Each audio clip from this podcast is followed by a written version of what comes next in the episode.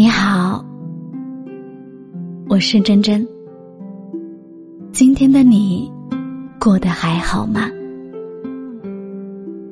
夜深了，如果你也睡不着的话，那么就在这里听完失眠人的故事再睡吧。你还可以在各大平台搜索“陈真真”，找到我，让我们互道晚安。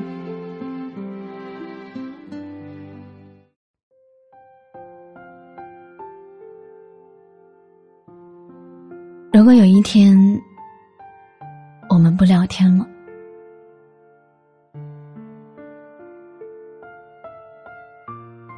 分享欲不会消失，只会转移。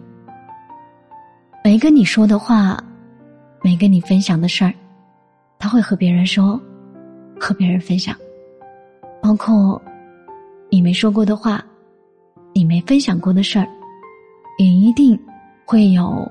别人跟他分享，别怀疑，在对你冷淡的时候，他都在捂热别人。充满新鲜感的恋爱初期，是分享欲最旺盛的阶段。除了新口味的咖啡，看了很好看的剧，抬头撞见了晚霞，有朵云形状很可爱。人们总是想把当下发生在自己身上的事情。第一时间分享给心里的那个人，哪怕事情无关紧要，但分享的本意是希望你能参与我的生活，开心的不是讲废话，而是即使讲了一堆废话，对方还是会认真的回复。后来呀，也许是没有得到回应，也许。是爱意渐淡，分享欲变成了欲言又止，又变成了无话可说。这时才发现，他手上的创可贴下，是你从未知晓的伤口。我们的分享欲都转移到了另外的地方，不是没有生活，只是没分享给你。因为分享欲是需要靠回应来延续的。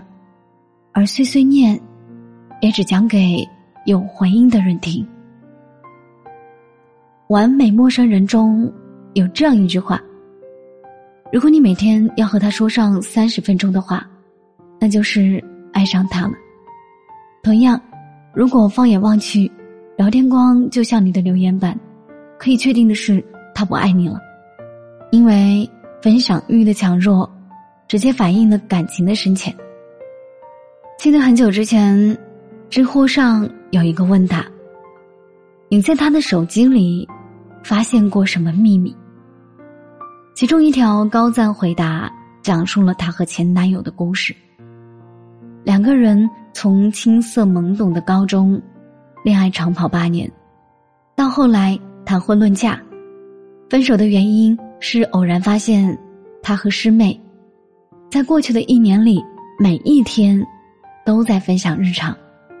不仅如此，通过聊天记录，他发现，他陪自己过生日时，看到师妹发来的消息：“图书馆突然断电了，我好怕。”大年夜见面前的两分钟，他在和师妹互相祝福：“新年快乐，早点睡。”在很多他以为只有彼此的时刻，他都把心思分走了一部分。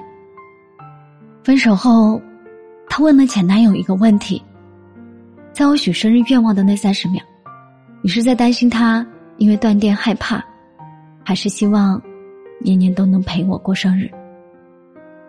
其实，分手不是因为他有一个异性知己，而是在这一段感情的缝隙中，插进了太多属于别人的片段。你想要分享的第一人选，早已经另有其人。而我无法睁一只眼闭一只眼，看着你在我身边，却无法不承认你想说话的那个人不是我。为什么我们常说失去分享欲是散场的开始？因为在亲密关系里，分享欲就像牵连着两个人的绳子，我摆动绳子的这一端，你在那端就能感受得到。如果一方没有感受到回应，只能说明对面的人已经放手了。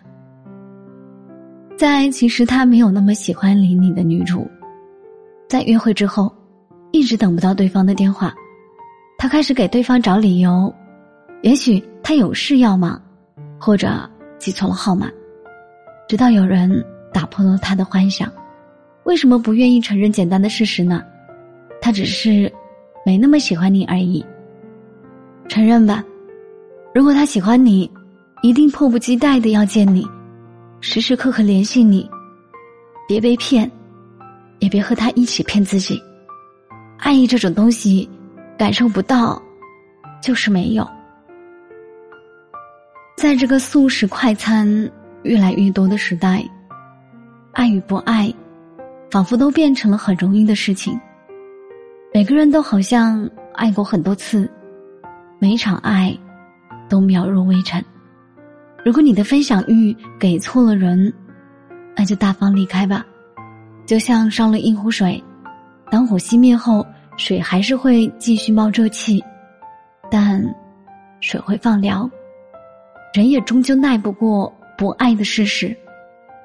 我希望你能找到一个不管过去多久，都愿意跟你说废话，又愿意听你说废话的人，彼此不厌烦，一直有话说，即使是在面对生活的鸡毛蒜皮时，也能够在他的眼神中，感受到风花雪月。晚安。